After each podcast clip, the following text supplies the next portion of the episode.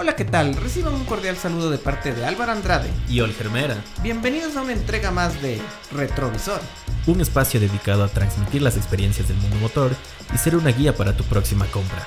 Gracias por acompañarnos.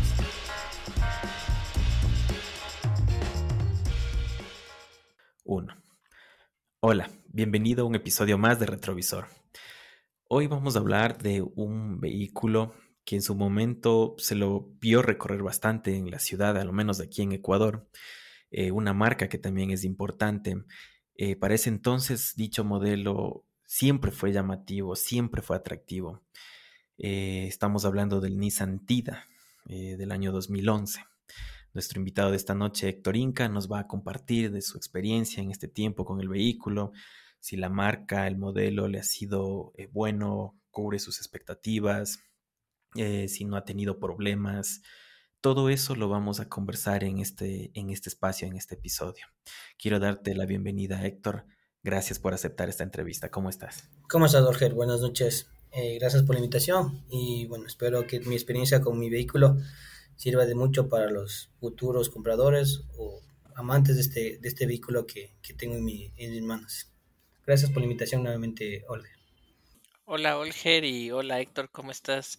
Eh, bueno, a mí me surge una primera pregunta. ¿Desde cuándo tienes tu vehículo y si lo compraste de casa o lo compraste usado? Mi vehículo lo tengo ya casi cinco años. Lo compré de segunda mano.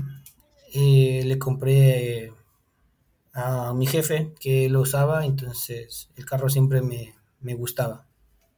Ah, dices que ha sido por porque siempre te ha gustado el modelo. ¿De pronto hubo alguna razón eh, especial o adicional que digas, em, quiero comprar ese vehículo? ¿Será porque en mi familia siempre usaban o compraban la marca Nissan? Ya un tema como por herencia, digamos, de la, experiencia. ¿Existió alguna razón más de pronto? Eh, bueno, se puede decir que desde adolescente me han gustado siempre las marcas japonesas. Toyota, Mazda, Mitsubishi, Nissan. Y justo en mi barrio un amigo se compró un carro Nissan y justo es el mismo carro que yo tengo.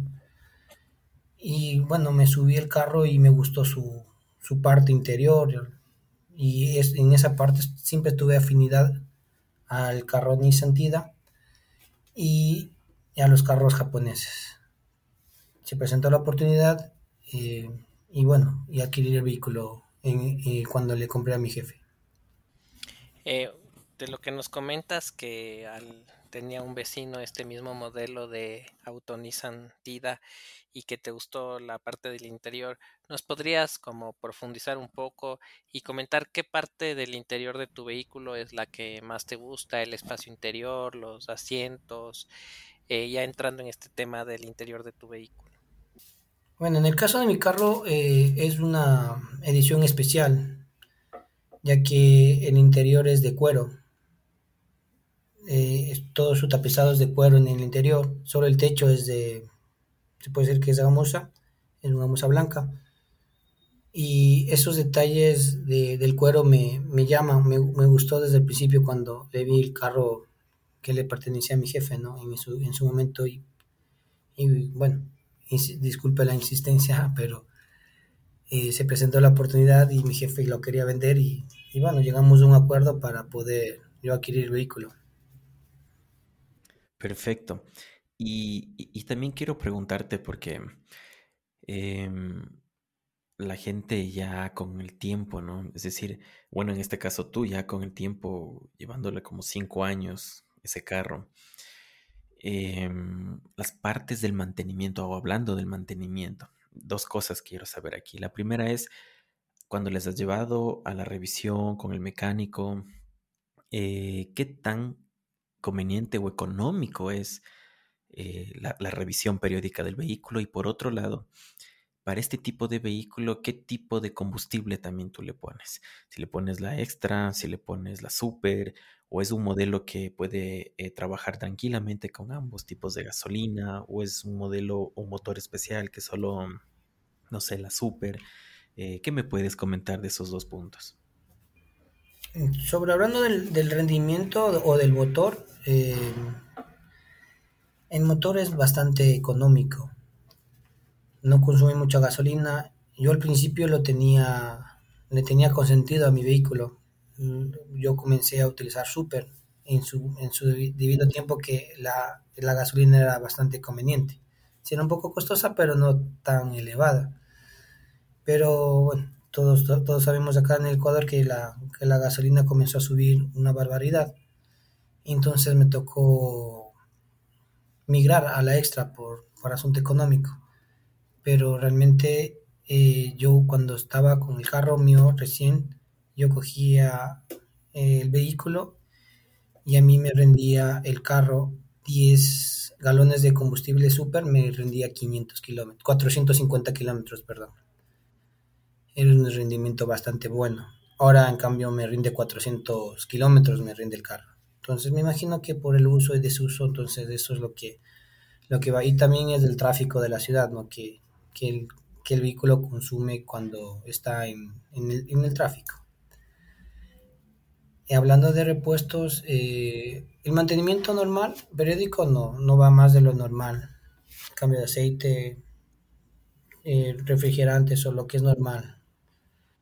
Pero si es que hay un cambio de repuestos, ahí es, el inconveniente del vehículo, porque sus repuestos, hablando de carro Nissan, eh, son muy pocos las marcas genéricas que le calcen y toca comprar las marcas originales o los repuestos originales. Y en sí comprar un repuesto original sí es costoso. Entonces yo he tenido problemas en asunto de las bobinas de las bobinas para las bujías que cambié una alterna y el carro no, no la aceptó, lo, rechazó, tenía problemas de rendimiento, entonces me tocó migrar a, no migrar, sino tener una original para que el carro no presente ese inconveniente. Pero viene también el caso de los amortiguadores, que también lo mismo. O sea, los amortiguadores cuestan de este vehículo, cuando averigüé, cuestan alrededor de unos, los cuatro amortiguadores alrededor de unos 600 dólares. Y bueno, ahí tuve que comprar, eh, dolorosamente, comprar unos genéricos que ventajosamente le, le quedaron bien y no hubo ningún, ninguna diferencia. Y el carro rindió bien. Y en esto de, la, de lo que mencionas, que sí, que es un poco especial, por decirlo así, el tema de eh, comprar los repuestos, que, que, es muy celosa la, el modelo, de que por poco y todo tiene que ser del, de original y esto. No sé si me puedes decir de alguna de algún mantenimiento que has dicho, este ha sido el, más caro. Y si nos puedes comentar el, el valor y en qué kilometraje fue más o menos, no sé, a los no sé, 90 mil, le hice la revisión, el mantenimiento y me salió X cantidad y ese fue el más alto. No sé si tú recuerdas y nos puedas indicar. Claro, tengo dos, dos casos. Son cinco años que tuve el carro y son dos casos. El primero que tuve fue el cambio del embrague, que lo cambié a los 100, 160 mil, casi 165 mil precisamente. Era el primer cambio. O sea, el embrague del carro es bastante bueno. Entonces, eh, en este caso, yo eh, no me hice problema de comprar el original o que le pongan el repuesto original. No, no, no quise correr el riesgo porque ya tenía esto, este parámetro de que lo, un alterno pueda que se no le coja bien y tengan hacer doble gasto. Y cambié el embrague original, que solo el repuesto del embrague eh, valía 320 dólares sin tomar en cuenta la mano de obra. Bueno, entre, como vulgarmente se dice, entre muertos y heridos, eh, el mantenimiento de eso me costó casi 520, 535 dólares me costó el mantenimiento, solo por cambiar el embrague. Porque obviamente tienen que abrir la, abrir la caja, cambio de aceite y, y otras cosas más que, que tenía que ver el, el, cambio de embrague. Entonces eso fue el primer, el primer gasto duro. Y el otro fue, fue también de los, de los amortiguadores que les comentaba porque ya son mi segundo, mi segundo par que ya le cambio. El primer par le cambié originales. Y bueno, le cambié, digamos que le cambié las partes traseras que se me, se me reventaron. Entonces les puse los originales y en, su debido tiempo, que estamos hablando del 2017, valía 90 dólares, valía los amortiguadores traseros cada uno.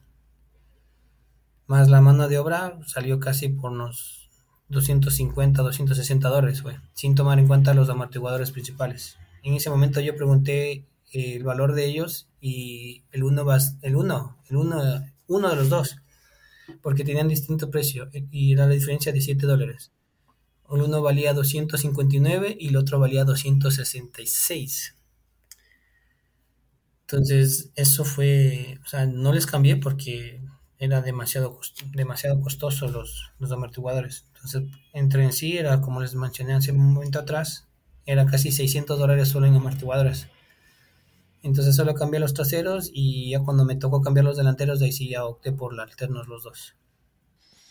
Claro, un poco de lo que nos vas comentando de, bueno, de la marca Nissan y específicamente de este modelo, es que esto que no le calzan los repuestos o de, a veces son de otros Nissan o de genéricos, eso es como importante para las personas que nos escuchan y quisieran comprar uno de estos vehículos.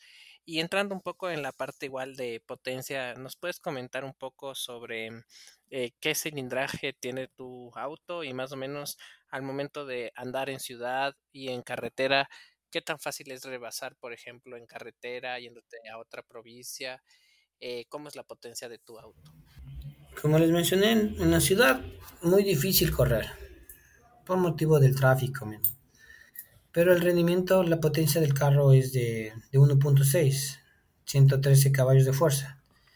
Entonces, en unas pendientes, coger velocidad no tiene problema. En asunto carretera, igual.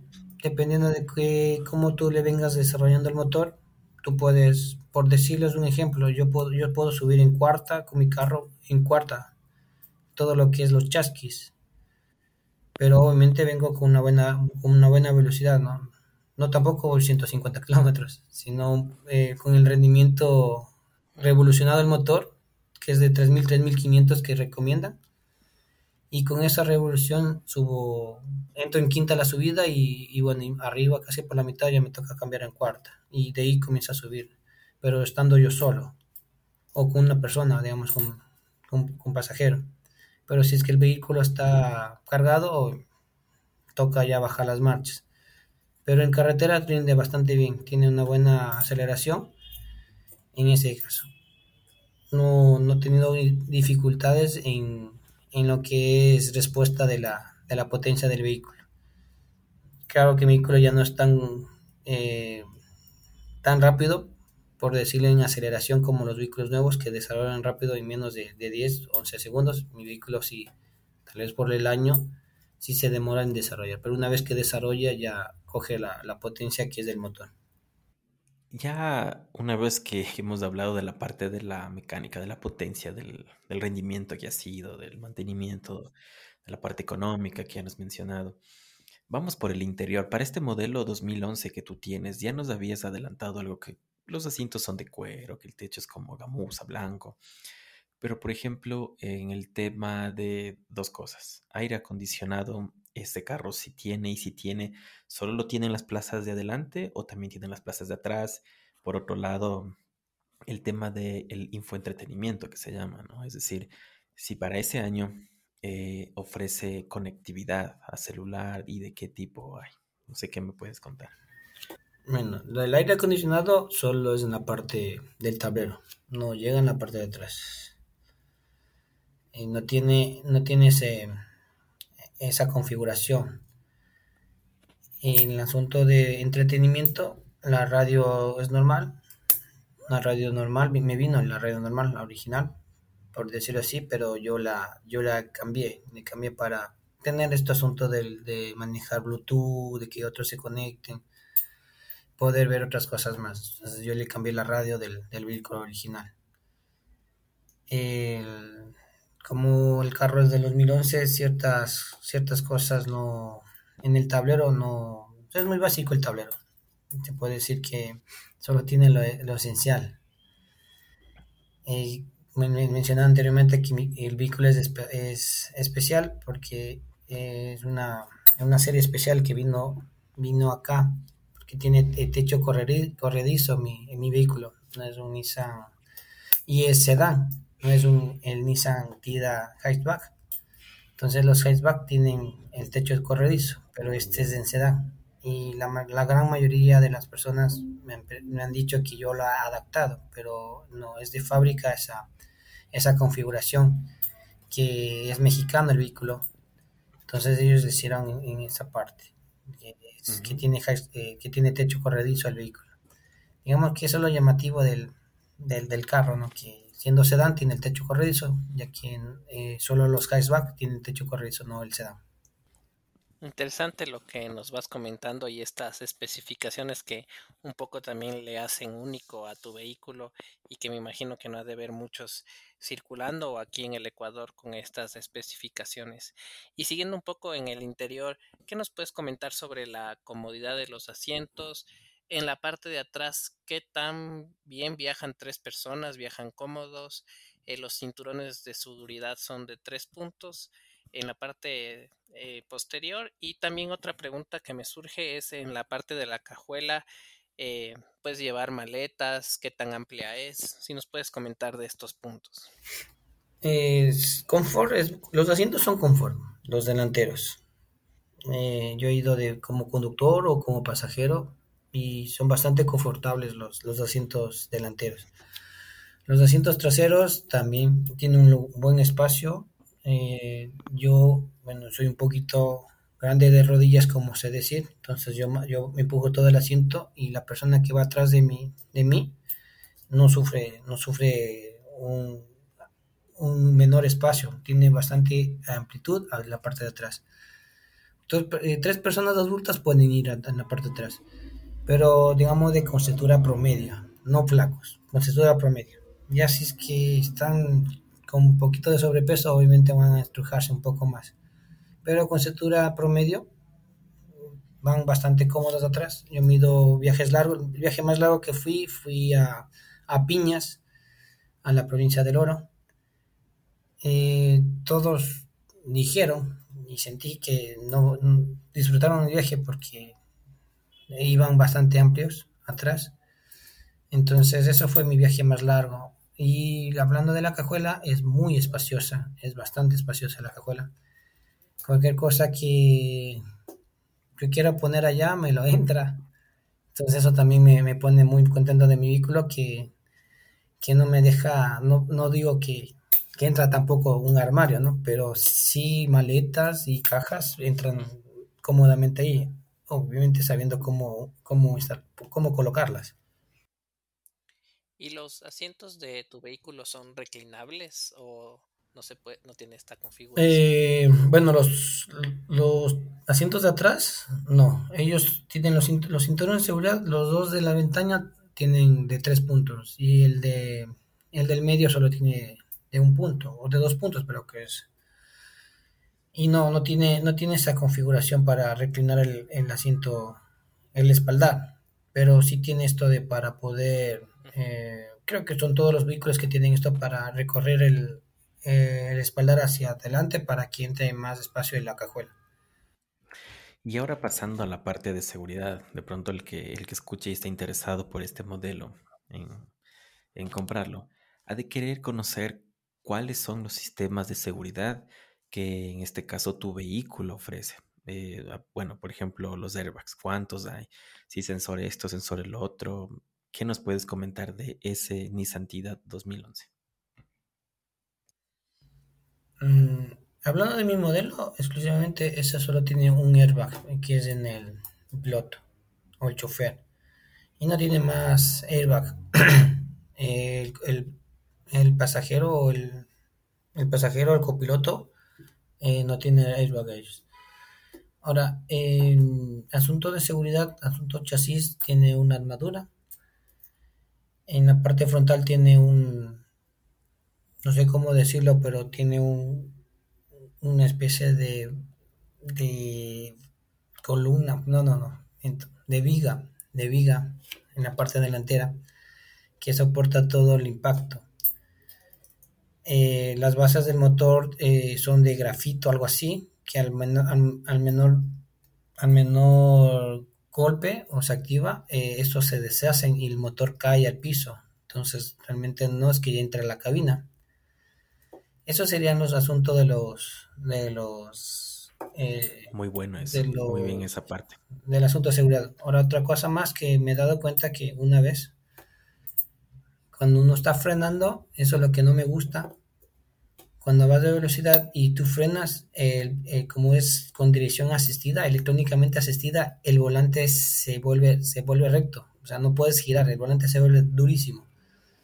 Es como para que tú vayas, o, o sea, tú vayas a un golpe frontal, no lateral, nada de eso. El volante una vez siente que estás derrapando algo así y el carro, el- la dirección se pone recta y dura y no, tú no puedes girar hasta cuando estés en una velocidad moderada, por decirlo así. O sea, es, eso sí es un poco llamativo y también un poco asustante. Entonces, por eso eh, cuando ya veo que estoy en velocidad, tengo que estar muy atento para que no se me haga ese, esa, esa manera, esa seguridad que, que han puesto, ¿no? Como digo, es electrónicamente asistida a la dirección, entonces por eso hace eso. Eso es lo que un poco me, me coge de, me cogió de sorpresa la primera vez que me pasó. Me, me ha ocurrido tres veces. Me tocó solamente las tres veces, ninguno de los tres me- he tenido un accidente. Y eso por, bueno, por, por un asunto lluvia que realmente ahí se, hay un poco de, de, de rape y ahí es cuando siente, no sé, que cómo será la configuración, siente eso el, el- la computadora y lo, y lo pone rectito el, el volante como para que tú vayas a un choque frontal y sirva el airbag y sirva los, los cinturones. Entonces creo que ese es un, un buen sistema de, de seguridad anti- an- para resguardarse uno. Pero no sé qué tan bueno es cuando, cuando no es colisión, sino vaya a ser una bajada y, justo siente eso. Entonces, no sé. Es como que es contraproducente o solo me ha pasado a mí, no le puedo, no, no he conversado con otros propietarios de, de Nissan que si es que tienen esa misma inquietud de mi parte. Y un poco más allá de las especificaciones de tu vehículo y de la seguridad, ¿cómo te sientes tú en la parte de seguridad cuando manejas tu vehículo en carretera, en la ciudad? Eh, también las partes de los retrovisores y de los pilares, ¿es buena la visión en la parte de atrás? ¿Cómo te sientes en general en la parte de seguridad? En asunto de seguridad, el vehículo, eh, cuando yo le, yo le cambié la alarma, tuve un inconveniente con, con, el, con la alarma y le cambié, le puse otra alarma. Pero me fui a la, a la propia casa original que me a la, a la matriz, pues sí, a la concesionaria, mejor dicho. Y ellos me colocaron otro, otra alarma. Pero la alarma original me gustaba a mí, porque eh, tú al momento que desactivabas la alarma, solo te abría el, el del chofer, no te abrían las cuatro puertas, solo el del chofer se abría. Una vez que tú entrabas, el carro se bloqueaba, o sea, se, se aseguraba solito. Y una vez que tú tenías, tú encendías el motor, tú podías abrir las cuatro puertas. Entonces eso me gustaba bastante. Sino que tuve un problema con el, con la alarma por un asunto de la aseguradora y, y me tocó cambiar la, la, alarma. Entonces la nueva alarma que me pusieron, mmm, bueno, tiene lo mismo, pero la cuestión es que se abren las cuatro puertas.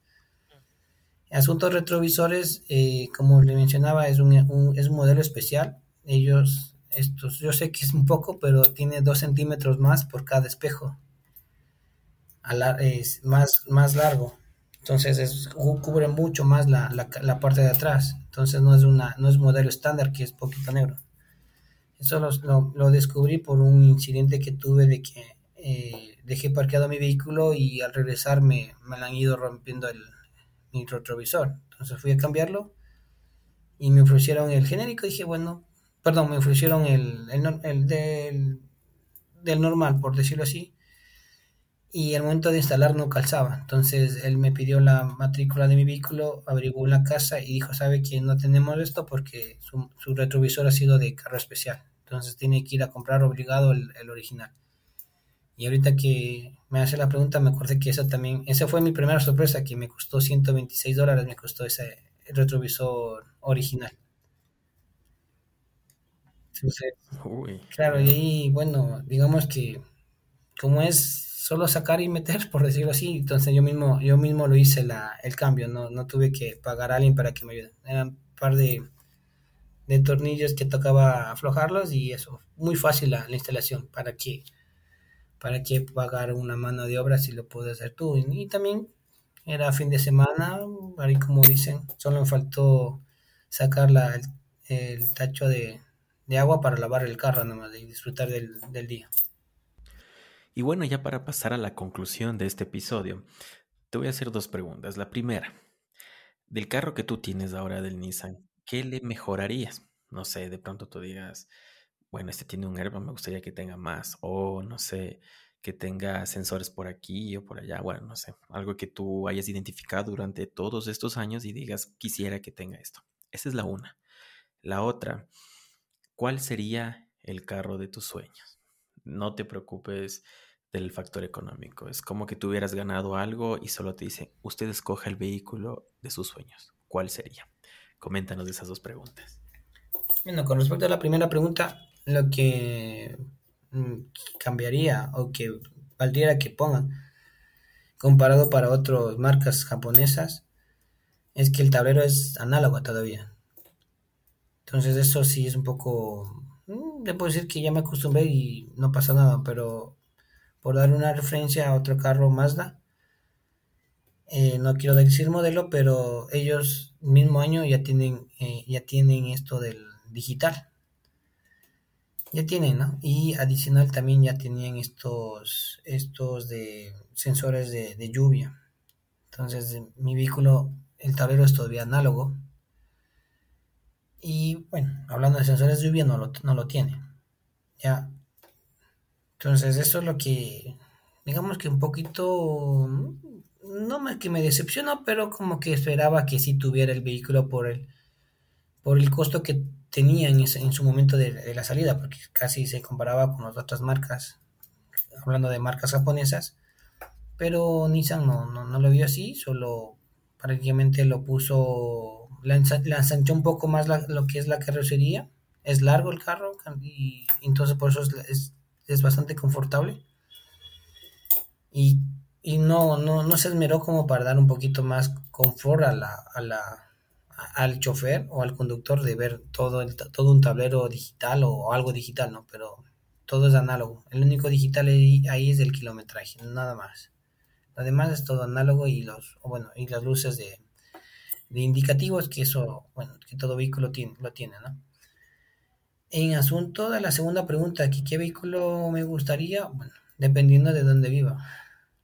Pero si vivo aquí en el Ecuador, quisiera un carro, siempre me ha gustado el, los carros altos, eh, estaría por un, bueno, no es quisiera devoto a Nissan, pero me gustan en- me gusta el Nissan Qashqai. Y si estuviera en, en otro sitio, no sé, en Europa, por allá, ahí sí me gustaría manejar un, un Mercedes-Benz o un McLaren, eh, de esas marcas, pero en automóvil allá. No quisiera un carro alto. Allá en automóvil, pero aquí sí un carro alto.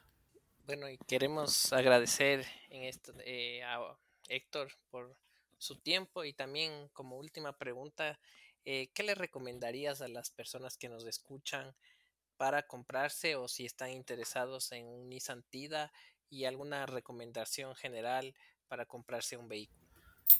Bueno, si es que están interesados por un Nissan Tida, eh, recomendaría que le, que le miraran eh, la parte de la, del de, los, amortiguadores. Eh, el simple hecho de que la cajuela sea bastante amplia, uno se abusa y por eso tuve el problema problema de que se me reventaron porque estaba, abusé mucho de la capacidad del, del baúl. Entonces tendría que ver esa parte de, de la del, de los amortiguadores. Eh, otra cosa que tendría que ver es también esto de la del motor de la bomba. Porque como eh, la bomba de combustible, eh, el, filtro es junto, vienen junto, entonces el mantenimiento hay que, hay que, hay que hacerlo periódicamente. O si no, a lo mucho que el, carro no baje de del cuarto de tanque. Porque si se baja del cuarto de tanque, bueno, sabemos la, la- el, lo pésimo de combustible que tenemos acá, entonces trae suciedades y esto chupa el motor, la bomba y el filtro se ensucia rápido y comienza a perder eh, potencia el motor. Eso es lo que le recomendaría. Aparte de lo demás, como todo vehículo, tiene que, tiene que revisar la, la compresión de los motores y también esto aparte de las, del mantenimiento, cómo le va el mantenimiento y llevarle a un mecánico de confianza que lo vea. Entonces, eso nomás. Otra cosa que me olvidaba, me olvidaba decir que los, que los bujías del, del, vehículo son, son elevadas, valen 98 dólares cada una. Perdón, perdón, perdón. Eh, 98 dólares el, el juego, no cada una. Entonces son casi 100 dólares que, 106 dólares que se tienen que pagar por las bujías de, de este vehículo, son de cabeza de titanio. Entonces eso también tendría que, antes de comprarle, verles cómo están las bujías del, del carro, porque si no le tocaría comprar esas bujías e invertir unos 150 dólares, 110 dólares, dependiendo de dónde vaya a comprar. Y si es que no es ni santidad, sería casi las mismas recomendaciones. Eh, otra recomendación que haría es que eh, yo cada vez que hago mi, mi chequeo o cambio de aceite de mantenimiento regular, yo por devoción eh, reviso mis frenos. Siempre a veces de frenos con la con la con esto de la del cambio de aceite. Eso me ha ayudado bastante. Yo no he tenido problemas de, adherencia, nada de eso. No es que abuso mucho de mis frenos, pero he tenido bastante confiabilidad de mis, de mis frenos. Entonces eso me, me ha ayudado a que mi, a que mi conducción eh, sea buena, ¿no? No teniendo infracciones, nada de eso, pero es una recomendación más personal que en asunto de que él que sirve de un vehículo, para un vehículo.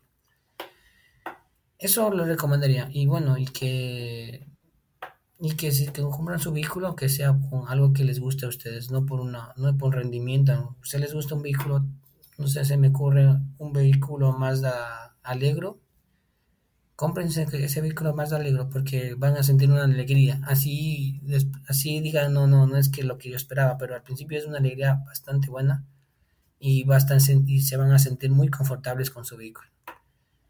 Qué bueno, qué bueno, excelente. Muy importante lo que vas mencionando de aspectos en específico con el Nissan Tida, que, que es el modelo que tú tienes, o no que sea de marca Nissan, ¿no? sino en cualquier otro aspecto.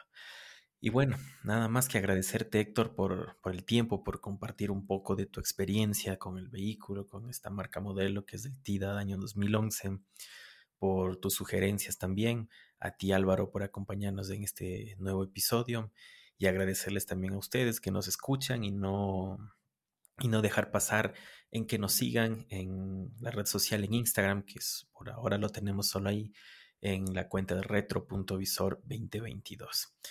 Bueno, sin más, Álvaro, Héctor, agradecerles por su presencia y, compartir sus experiencias.